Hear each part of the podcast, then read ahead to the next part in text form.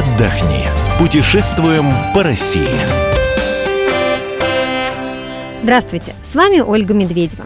Сегодня мы поговорим с вами о тех маршрутах, которые туристы выбирают нечасто, а от того они становятся более привлекательными и экзотичными. Как вам, например, идея узнать самые северные районы нашей страны? Отправляемся на Кольский полуостров. Сейчас самое время увидеть там собственными глазами необыкновенное зрелище – северное сияние. Оно до сих пор видится нам загадочным, а что уж говорить про древние времена – Тогда люди не могли объяснить природу этого явления и сочиняли легенды. В древней норвежской мифологии часто упоминается мост. Такая горящая дрожащая арка, пересекающая небо. По ней боги якобы могли спуститься с неба на землю. Не исключено, что прообразом этого моста было как раз полярное сияние. Любопытный факт.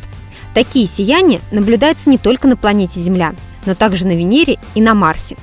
Ну а мы с вами сейчас отправимся на Кольский полуостров – Считается, что наиболее удачное время для того, чтобы увидеть северное сияние – ясная и морозная ночь во время магнитной бури. Вот что рассказывает Мария Пушенкова, корреспондент КП «Мурманск». Организованных и проверенных туров для желающих увидеть северное сияние, увы, нет. Есть лишь те, что создаются энтузиастами, но стоят они около 20 тысяч рублей и обычно включают в себя много лекций по астрономии. Если же вам не хочется тратить время на науку, проще отправиться на охоту самостоятельно. Минувшей осенью и зимой жители Мурманской области видят северное сияние или аврору бореалис почти каждый день, и его огни играют с невиданной силой. Как отмечает главный синоптик Заполярья Елена Сиесинин, любоваться сиянием можно ежедневно. Главное, чтобы небо было ясное, без туч и облаков. Фотограф из Североморска Любовь Трифонова – опытный ловец северного сияния. Специально для радио КП она подсказывает, что существует множество различных сайтов, прогнозирующих Аврору Бореалис. Играть сияние начинает уже с 10 вечера. Пик приходится ближе к полуночи. Еще один совет для тех, кто готов отправиться на охоту – уезжайте подальше от городских огней. Они делают сияние тусклым и размытым. Хорошо смотрится сияние вблизи озер, например, Лавозера или Нимандры, у Кольского залива. Игра огней отражается и в воде. Фотографы советуют почаще наведываться в города Апатиты и Кировск. Там можно не только кататься на лыжах, но и наблюдать Аврору Бореалис на фоне горных вершин Хибин. До Мурманска есть десятки авиарейсов и поездов. До Хибин также можно долететь на самолете из той же Москвы и высадиться в аэропорту Апатиты. Путь от Мурманска займет около 4-5 часов, на машине всего 2 Цены в гостинице Кировская оппозитов могут кусаться в зимний период и доходить до 6 тысяч за ночь. Но можно вполне найти бюджетный вариант – полторы или две тысячи. Если вы хотите увидеть зимний сказочный лес, как в волшебных сказках, отправляйтесь тогда в Карелию. Предлагаем вам выбрать тур на собачьих упряжках. Зима в этих краях всегда снежная, но не слишком морозная. Средняя температура днем минус 10, минус 15 градусов. Поэтому вы отлично сможете провести весь день на природе. Хаски – так называется порода собак, которые бегут в упряжке. Они выносливые, дружелюбные и любят детей. Поэтому вы сможете отдохнуть здесь всей семьей. Подробнее о турах на собачьих упряжках в Карелии расскажет Александра Лебедева, корреспондент КП «Мурманск». Провести день а, в компании лучшего друга человека, да не одного, а сразу нескольких, пушистых и верных. Жители Карелии и гостей республики зовут в гости к Хаске. Уютный дом четвероногих находится в 32 километрах от Петрозаводска, в поселке Матросы. Мало кто знает, что здесь живут уникальные ездовые собаки, бывавшие на Северном полюсе. Хаский питомник работает на базе компании Скифетур. Здесь ездовые растут и крепнут, привыкая к общению с людьми. С участием малышей даже организуют специальные экскурсии. Пообщаться с щенками, погладить их и даже сфотографировать можно всего за 250 рублей. Если же хвостатые настолько придутся вам по душе, что вы захотите остаться, пожалуйста. С компанией Хаски можно провести хоть все выходные. За это время вы научитесь запрягать упряжки и совершите свой первый поезд на собаках. В Чуме можно отдохнуть после насыщенного дня и подкрепиться ароматной наваристой ухой из красной рыбы, традиционного блюда народов Севера. В гости Хаски можно приехать как на своей машине, так и воспользовавшись услугами собственного транспорта. Кроме того, от ЖД вокзала Петрозаводска до базы отдыха ходит трансфер. Ну и, конечно, как всем воспитанным людям, о визите нужно предупреждать. Так что, прежде чем нагрянуть, сообщите о своем приезде. И тогда, без сомнения, любимцы будут ждать вас и встретят радостно, размахивая хвостами. Каждый год в конце февраля-начале марта на лед Белого моря выбираются целые колонии гренландских тюленей. Белек, детеныш гренландского тюленя, похож на мягкую игрушку. Белый, пушистый, с большими черными глазами. Наблюдать за ним можно только в двух местах на Земле – в Канаде и в России, на льду Белого моря. В далекой северной стране, где долгий зимний день, Студеной плещется в волне маленький тюлень. ведь ему не лень, но был он слаб, и он озяб тюлень. Посмотреть на маленьких тюленей – довольно дорогое удовольствие. Для этого нужно лететь на вертолете на льдину из Архангельска. Подробности у Ирины Лысковой, корреспондента КП «Архангельск».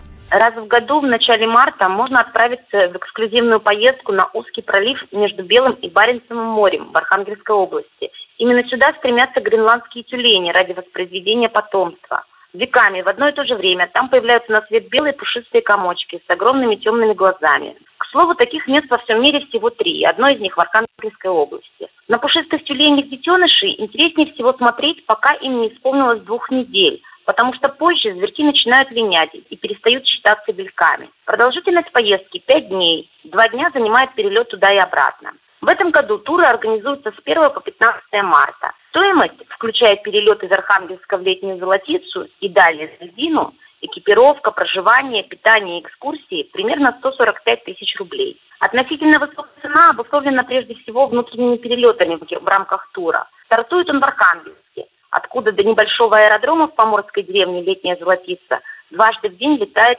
два. А на льдину с тюленями туристов доставляют на вертолетах. Это и есть самая расходная часть поездки. До Архангельска путешественники добираются либо на поезде 4-5 тысяч рублей в оба конца, либо самолетом. Самый дешевый билет туда-обратно обойдется в 9-10 тысяч. Такой тур нельзя сделать массовым не только из-за его цены. С экологической точки зрения недопустимо вывозить на льдины с новорожденными бельками большие группы людей. Основная программа рассчитана на три дня.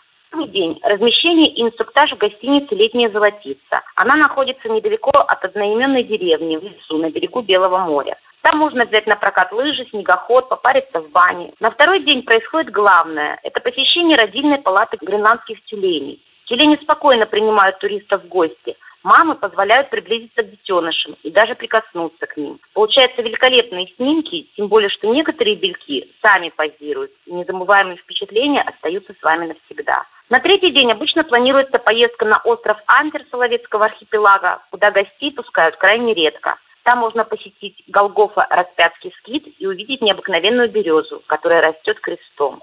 Ну и на четвертый день, если позволяет погода, можно еще раз полететь к тюленям. Принято считать, что Дед Мороз ездит на оленей упряжке. А не хотите ли вы сами прокатиться на ней? Заодно продлить феерию новогодних праздников. Сделать это можно на Ямале, побывав на празднике оленеводов. Мы поедем, мы помчимся на оленях утром ранним И отчаянно ворвемся прямо в снежную зарю.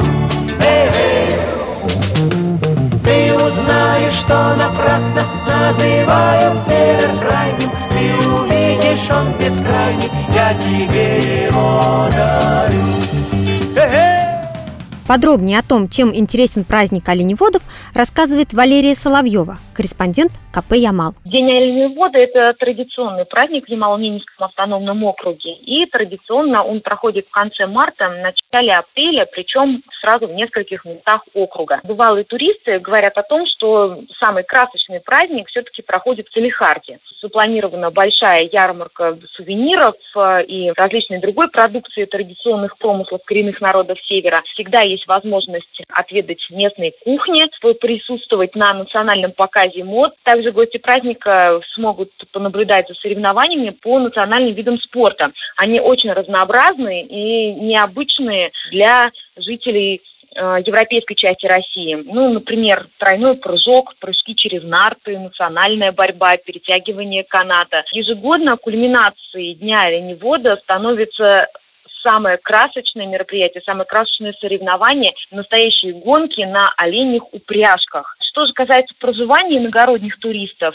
то при условии покупки тура их размещают э, в самых настоящих чумах. В них есть, правда, питьевая вода, электричество, и даже подведены дрова для того, чтобы отапливаться. Стоимость такого приключения составит от 6 тысяч рублей в день, но сразу оговорюсь, что сюда не входит питание и перелет. Авиабилет встанут в копеечку.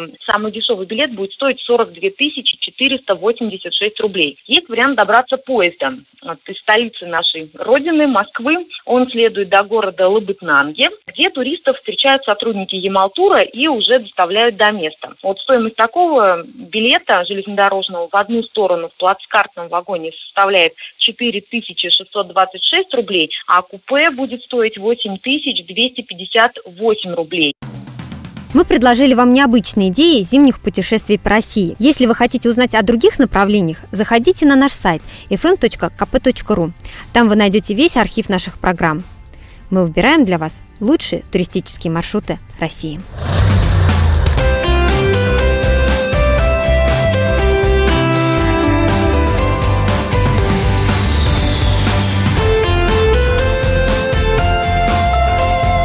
Отдохни.